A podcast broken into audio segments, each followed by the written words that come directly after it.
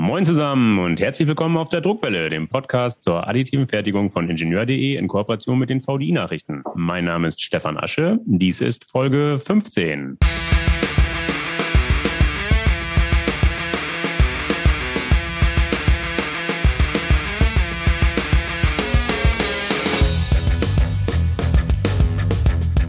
Heute wird es, Achtung Wortwitz, gehaltvoll. Wir wollen nämlich Flüssigkeiten in 3D gedruckte Objekte integrieren. Nicht im Nachhinein, das wäre ja viel zu einfach, sondern während des Druckprozesses. Damit kann man dann ziemlich tolle Sachen herstellen, etwa personalisierte Tabletten oder individualisierte Implantate mit integrierten Wirkstoffdepots. Möglich sind außerdem Kunststoffbauteile, die Materialermüdungen selbstständig anzeigen und sich sogar gegebenenfalls selbst reparieren. Wie das alles funktioniert, erklären uns zwei Wissenschaftler der Martin-Luther-Universität Halle-Wittenberg. Sie sind uns per Internet zugeschaltet. Ich freue mich, begrüßen zu dürfen Professor Wolfgang Binder, Inhaber des Lehrstuhls für makromolekulare Chemie. Das Wort habe ich lange geübt. Und den Doktoranden Harald Rupp. Hallo nach Sachsen-Anhalt. Stellen Sie sich doch beide selbst kurz vor. Ja, hallo. Mein Name ist Wolfgang Binder. Ich bin seit 2007 Professor für makromolekulare Chemie ich habe zuerst an der Universität Wien Chemie studiert und auch in organischer Chemie promoviert, war dann in den Vereinigten Staaten, Emory University in Atlanta, bin dann wieder zurück nach Wien, habe mich auf dem Gebiet der makromolekularen Chemie dann an der Technischen Universität Wien habilitiert und bin jetzt seit 2007 eben auf dem Lehrstuhl für makromolekulare Chemie, beschäftige mich mit der Synthese von Polymeren mit einem Fokus auf äh, neue Materialien, auch der Anwendung von Polymeren in Ladungsspeichermaterialien zum Beispiel oder der Biomedizin, aber auch äh, zu Konzepten der Entwicklung einer zirkulären Ökonomie in Polymeren oder von Polymerenmaterialien. Herr Rupp? Ja, also mein Name ist Harald Rupp und ich studierte Chemie an der Martin-Luther-Universität jetzt bis 2015. Da habe ich meinen Master abgeschlossen und seit 2016 bin ich jetzt Promovent bei Professor Binder in der makromolekularen Chemie. Und mein Thema der Promotion ist der 3D-Druck von Multikomponentensystemen und selbstheilenden Materialien. Okay, und damit sind genau. wir im Thema. Dann erklären Sie doch mal, wie integrieren Sie Flüssigkeiten in additiv gefertigte Bauteile und das Ganze während des Bauprozesses? Also der 3D-Druck von äh, Multimaterialkompositen kann auf Basis äh, sehr unterschiedlicher Materialien in ein Gerät, in ein und denselben Drucker integriert werden und dann mit auch realisiert werden. Im Prinzip geht es beim 3D-Druck, ganz kurz zur Wiederholung, ja immer darum, dass man feste oder flüssige Materialien in einem Bauteil an bestimmten Positionen in einem dreidimensionalen Muster oder nach einem dreidimensionalen Fertigungsplan integriert. Was wir jetzt machen, ist, dass sogar unserer Methodik verschiedene Drucktechniken, die es bereits gibt, in ein und dasselbe Bauteil über den Drucker einbringen. Also können wir zum Beispiel die Drucktechnik des sogenannten Fused Deposition Modelings, das ist im Prinzip die Explosion von einem festen Polymer über einen Schmelzprozess kombinieren mit dem sogenannten Inkjet Printing, das ja jeder im Prinzip von seinem Drucker kennt, oder auch eben der Fotolithografie Flüssigkeiten durch einen nachfolgenden Härtungsprozess sozusagen wir verfestigen.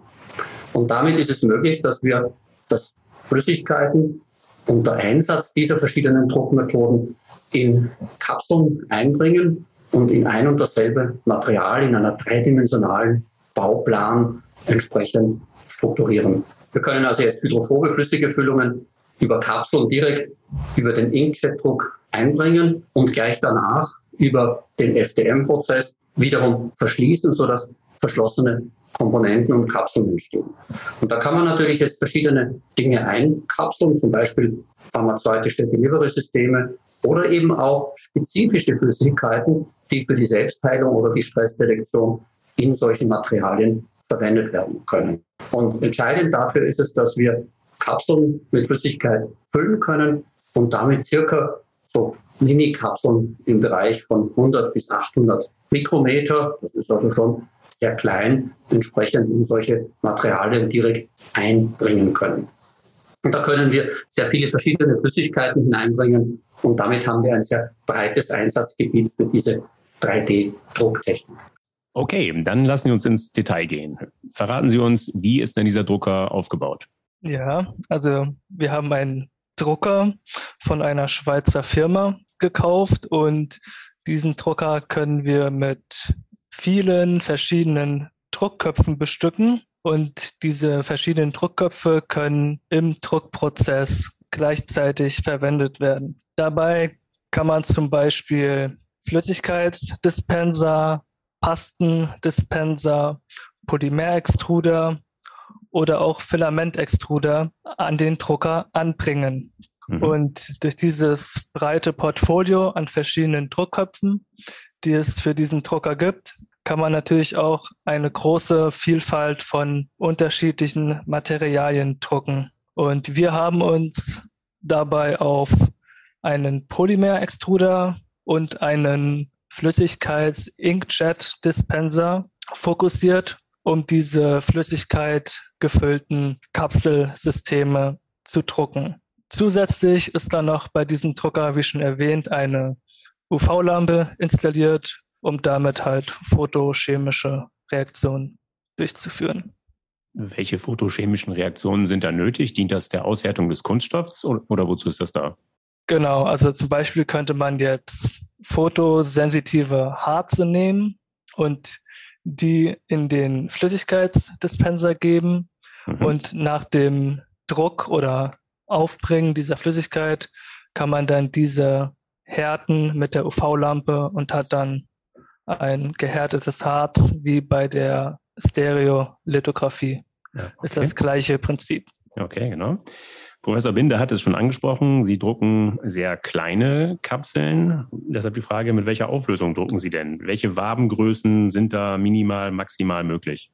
Ja, also wir können sehr kleine Objekte drucken oder kleine Strukturen. Und diese kleinen Strukturen hängen natürlich von mehreren Faktoren ab. Der wichtigste Faktor dabei ist sehr wahrscheinlich die Größe der verwendeten Druckerdüse für den Fuse Deposition Modeling Prozess. Mhm. Und da haben wir Druckerdüsen im Bereich von 100 Mikrometer bis hoch zu 500 Mikrometer Durchmesser. Und je nachdem, welche Düse man verwendet, erhält man natürlich verschieden starke Polymerfäden nach der Extrusion. Wenn man halt die 100 Mikrometer dicke Nadel nimmt, kann man halt Wandstärken von um die 100 Mikrometer drucken. Und die feinen Strukturen, die man drucken kann, also jetzt die Hohlräume, sage ich mal, für die Kapseln, die können wir halt bis zu ebenfalls 100 Mikrometer klein drucken. Aber natürlich kann man da die Größe variieren, je nachdem, wie man das 3D-Modell erstellt. Es geht im Bereich von 100 Mikrometer hoch bis mehreren Millimetern, je nachdem, wie groß man das halt drucken möchte. Bleiben wir im unteren Bereich. Äh, eine 100 Mikrometer kleine Zelle, kleine Kapsel ist ja jetzt wirklich ziemlich klein. Stellt sich mir die Frage, wie findet die Inkjet-Düse die richtige Öffnung? Ja, also der Drucker hat eine Genauigkeit um die 5 Mikrometer, dass er die exakte Position wiederfindet und jetzt die Kombination zwischen den verschiedenen Druckköpfen. Also der Drucker weiß genau, an welcher Position sich welcher Druckkopf befindet und durch das simultane Drucken kann man dann natürlich einen Wechsel zwischen dem Fuse Deposition Modeling Head erwirken zu dem anderen Druckkopf.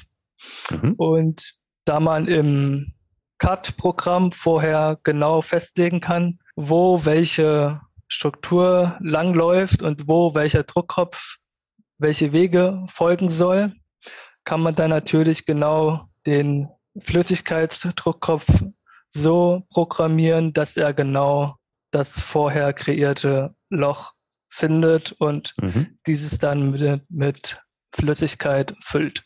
Okay, verstehe. Bei welchen Temperaturen drucken Sie?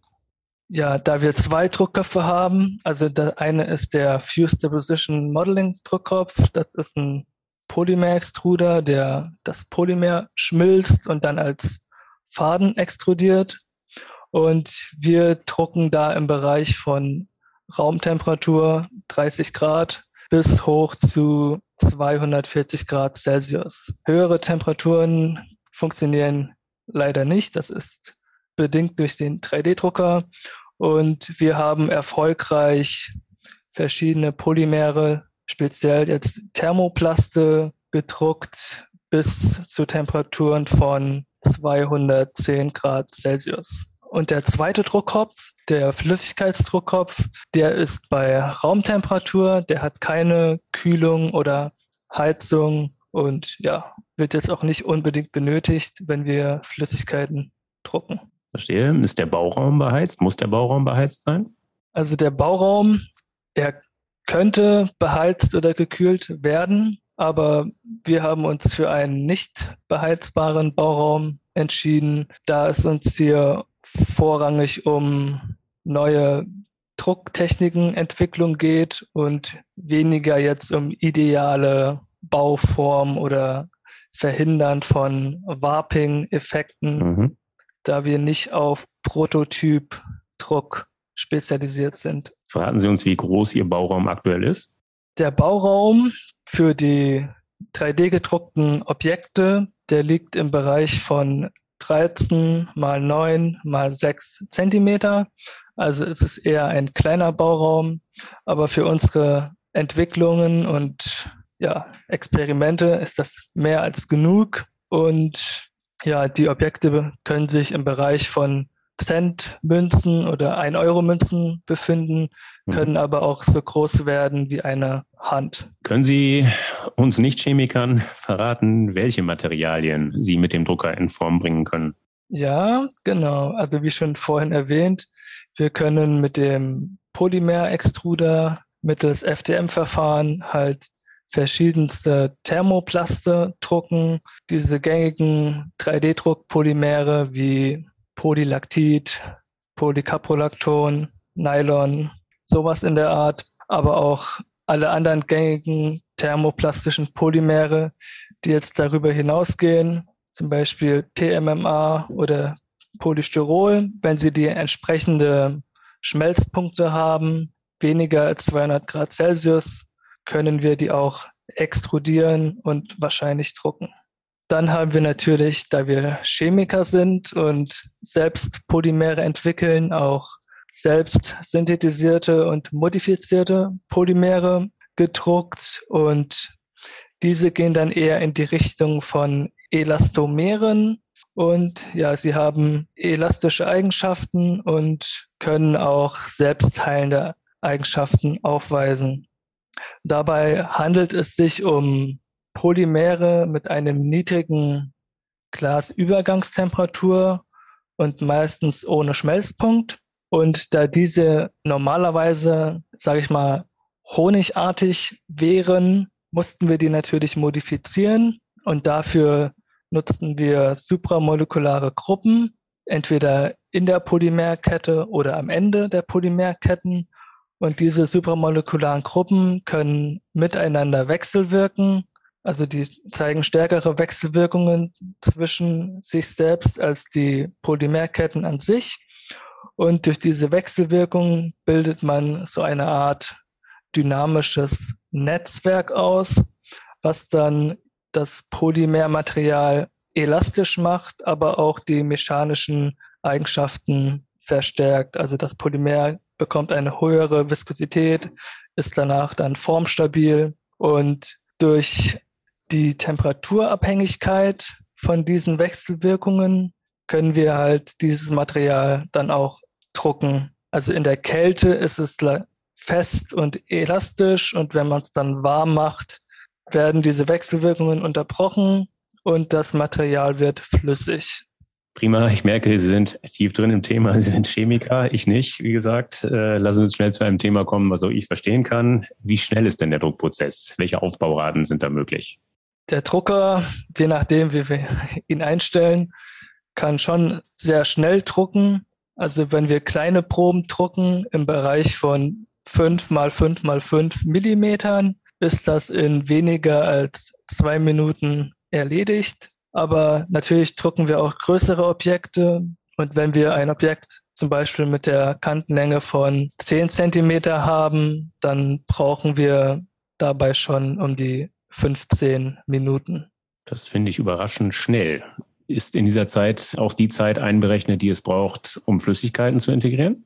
Ja, also der Fuse Deposition Modeling Druckkopf, der bewegt sich mit 10 Millimetern pro Sekunde. Der ist sehr schnell unterwegs und der Wechsel zwischen den beiden Druckköpfen, der geschieht innerhalb von zwei Sekunden und dann druckt der zweite Druckkopf weiter. Prima, soweit zur Theorie. Dann lassen wir uns jetzt mal zur Praxis kommen. Wie ich eingangs erwähnt habe, mit diesem Verfahren lassen sich tolle Sachen herstellen. Möglich sind, wie gesagt, personalisierte Tabletten oder eben Implantate mit integrierten Wirkstoffdepots. Können Sie uns diese Anwendung näher skizzieren? Ja, sehr gerne. Ähm, wenn Sie jetzt zum Beispiel in der pharmazeutischen äh, Chemie, äh, wenn Sie hier Wirkstoffe langsam freisetzen möchten, dann geschieht das ganz gerne über sogenannte Implantate. Das sind also im Prinzip Gerüststoffe, die man in den Körper implantiert und die diesen Wirkstoff drinnen dispergiert oder gelöst enthalten, sodass er dann langsam über einen Zeitraum nicht nur von einigen Stunden, sondern durchaus auch einigen Tagen, Wochen, manches Mal sogar auch Jahren freigesetzt wird. Und hier gibt es eine Reihe von Anwendungen, dass man die Form und die Tablette oder das Implantat in der Form druckt, wie es eben dann tatsächlich gebraucht wird und gleichzeitig den Wirkstoff äh, dann entsprechend auch hier direkt mit dem Druck da drinnen verkapselt. Es gibt vergleichbare Systeme ohne äh, den entsprechenden 3D-Druck, wo zum Beispiel bei den sogenannten äh, Coronarstents, bei Herzerkrankungen, äh, ein Wirkstoff in dem Stent drinnen aufgelöst wird, der dann nahe verzögert freigesetzt wird. Diese Stents gibt es schon. Und da ist sicherlich eines der Ziele, das wir haben, eines der Fernziele, dass wir auch solche Stands mit solchen Wirkstoffen äh, drucken können und ihn damit sozusagen wir besser herstellen können als derzeit über die entsprechenden äh, lösungsmittelbasierten Verfahren. Eine zweite Möglichkeit ist es, dass man eben biokompatible Polymere, ich nenne jetzt da ein paar Beispiele, zum Beispiel die Polymilchsäure, die man äh, kennt, äh, die bioabbaubar ist oder auch eben sogenannte Polycaprolactone oder auch Polyisobutylen, die also dem Körper keinen Schaden zufügen und die man dort bedenkenlos implantieren kann, dass man da den Wirkstoff eben einbringt im Zuge des äh, 3D-Druckes und sich dann das Polymer langsam über einen Zeitraum von mehreren Monaten auflöst. Und während es sich auflöst, dann kann es zum Beispiel durch wachsende Zellen ersetzt werden, sodass es dann, wie man so schön sagt, ein Scaffold bildet. Und dieses Scaffold ist dann in der Lage, das Gerüst äh, auszubilden, das man durch die Zellen ersetzen möchte. Und das ist etwas, wo ich mir gut vorstellen kann, dass es äh, mit dem jetzt entwickelten Multikomponenten-Drucksystem äh, sehr gut anwendbar ist. Okay, soviel zur Medizintechnik. Ich persönlich finde es noch fast noch ein bisschen spannender, Ihre Technologie einzusetzen als Indikator für Materialermüdung. Wenn ich es richtig verstanden habe, können die von Ihnen gefertigten, die gedruckten Bauteile anzeigen, wo gegebenenfalls Mikrorisse aufgetaucht sind. Können Sie bitte mal erklären, wie das funktioniert? Ja, also die generell ist erstmal zur Materialermüdung. Materialermüdung, sie tritt langsam über längere Zeit auf, an den Stellen, wo halt Bauteile beansprucht werden. Und durch verschiedene Krafteinwirkungen entstehen dann natürlich anfänglich kleine Risse. Die sind dann wahrscheinlich im Nanometer- oder Mikrometer-Bereich. Und diese Krafteinwirkung auf diese Bauteile, die kann man auch, jetzt sage ich mal, chemisch detektieren. Und dazu nutzten wir spezielle Moleküle oder Polymere. Und die heißen Mechanophore. Das sind kraftsensible Moleküle. Also wenn auf diese Moleküle eine externe Kraft einwirkt, führt es dann zu einer chemischen Änderung in der Molekülstruktur und dadurch kann es zum Beispiel zu Farbreaktionen oder Farbänderungen kommen. Und je nach Stärke dieser Farbänderung kann man dann auch Rückschlüsse führen auf die Stärke der eingewirkten Kraft. Und ein prominentes Beispiel für diese Art von Mechanophoren sind zum Beispiel die Mechanophore, die eine Farbänderung von Gelb zu Violett durchführen. Das funktioniert so ähnlich wie bei einem Gummiband. Also wenn dieses Molekül gedehnt wird, ändert sich dann die chemische Struktur und durch diese Änderung kommt dann halt die Farbänderung zustande. Und in unserem Fall, wir haben uns jetzt nicht auf diese direkte Farbdetektion spezialisiert, sondern wir verwenden einen reaktiven Fluoreszenzfarbstoff. Und dieser funktioniert nach dem Prinzip, vor der Reaktion zeigt er gar keine Fluoreszenz. Und wenn dann der Farbstoff aktiviert wird durch irgendeine Krafteinwirkung, wird diese Fluoreszenzintensität, also die Leuchtkraft des Farbstoffs immer stärker, je öfters oder je stärker die einwirkende Kraft ist.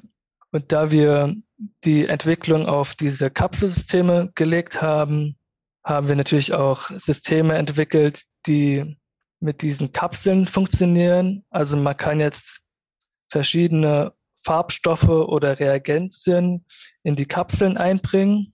Diese werden dazu mit einer hydrophoben Flüssigkeit gemischt. Diese Flüssigkeit kann entweder nur Trägerflüssigkeit sein, die dann einen Farbstoff mit in das gedruckte Objekt befördert. Sie kann aber auch gleichzeitig ein Reagenz sein, ein Reaktionspartner, der dann später bei der Freisetzung durch einen Schaden reagieren kann. Und wenn wir jetzt mal auf diese nicht nur Detektion von dieser Schadenstelle fokussieren, sondern auch ein bisschen weiter blicken in Richtung Selbstheilung von Materialien. Entschuldigen Sie, bevor wir darauf kommen, können Sie kurz sagen, wo könnte dieses Material, dieser Materialermüdungsindikator, was sind Zielgebiete? Ja, Zielgebiete von dieser Schadensdetektion sind natürlich stark beanspruchte Bauteile.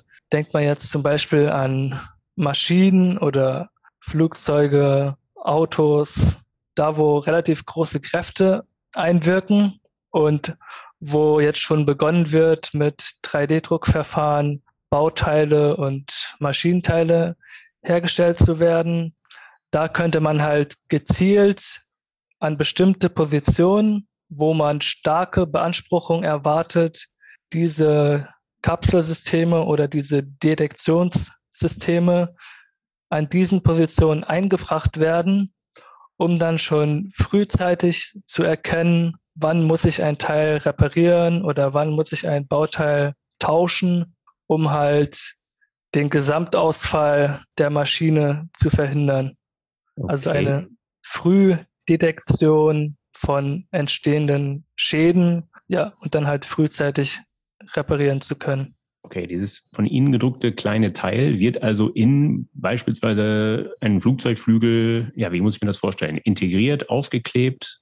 Also wir stellen uns das so zukunftsmäßig vor, dass das alles in einem Druckprozess vonstatten geht und dann halt nur lokal an bestimmten Positionen dieses Multikomponenten- oder Multidruckprinzip verwendet wird. Natürlich würde dazu dann ein großer industrieller Drucker mit mehreren Druckköpfen benötigt werden. Mhm. Prima. Und dann kommen wir zu dem Thema, was Sie schon angedeutet haben, was ich sehr, sehr spannend finde. Jetzt reden wir über Kunststoffe, die kleine Schäden aufweisen, die Materialermüdungserscheinungen aufweisen und die sich dann selbst reparieren sollen. Das finde ich sehr faszinierend und bitte erklären Sie uns, wie das funktioniert und bitte, ich kann mich nur wiederholen, bitte versuchen Sie es so zu erklären, dass das auch ein Nicht-Chemiker verstehen kann. Wenn man jetzt insgesamt äh, möchte man natürlich die Lebensdauer von Kunststoffen und Materialien verlängern. Und man weiß ja, die werden ganz normal natürlicherweise immer zerstört. Äh, was weiß ich, zum Beispiel das Display vom Mobiltelefon wird zerkratzt oder der Innenraum eines Automobils. Aber das sind dann eher nur optische Schäden, die aber auch dazu führen können, dass man ein Produkt weniger lang äh, benutzt.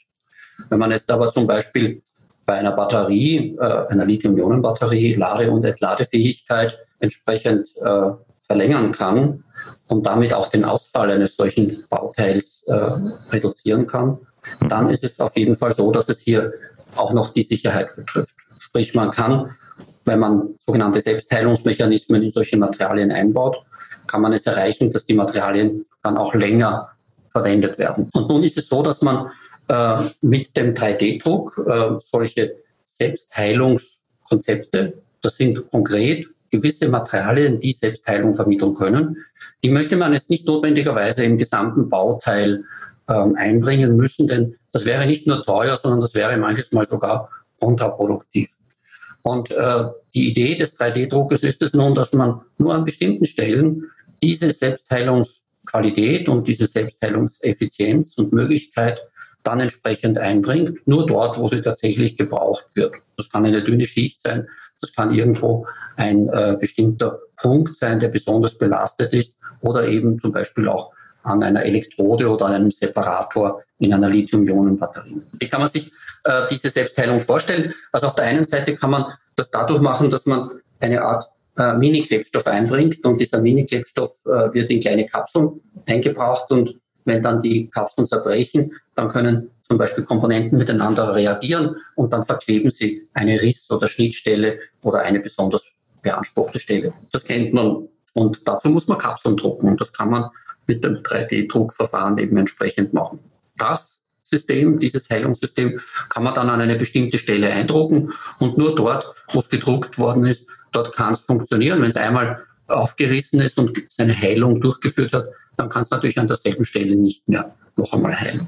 Mhm. Und dann gibt es eine zweite Klasse von äh, Polymeren, die Selbstheilung zeigen. Das sind die, die das immer wieder können. Was man dazu macht, ist, dass man äh, in solche polymeren Materialien ganz schwache Bindungen einbrennt. Also solche, die ganz schwach sind und zwar so schwach sind, dass sie sehr leicht zerrissen werden, sich aber dann auch wieder leicht ausbilden können. Das heißt, man zerreißt sie sehr schnell, aber wenn sie zerrissen sind, bilden sie sich wieder aus und dann kommt es wiederum zur Verfestigung des entsprechenden Materials.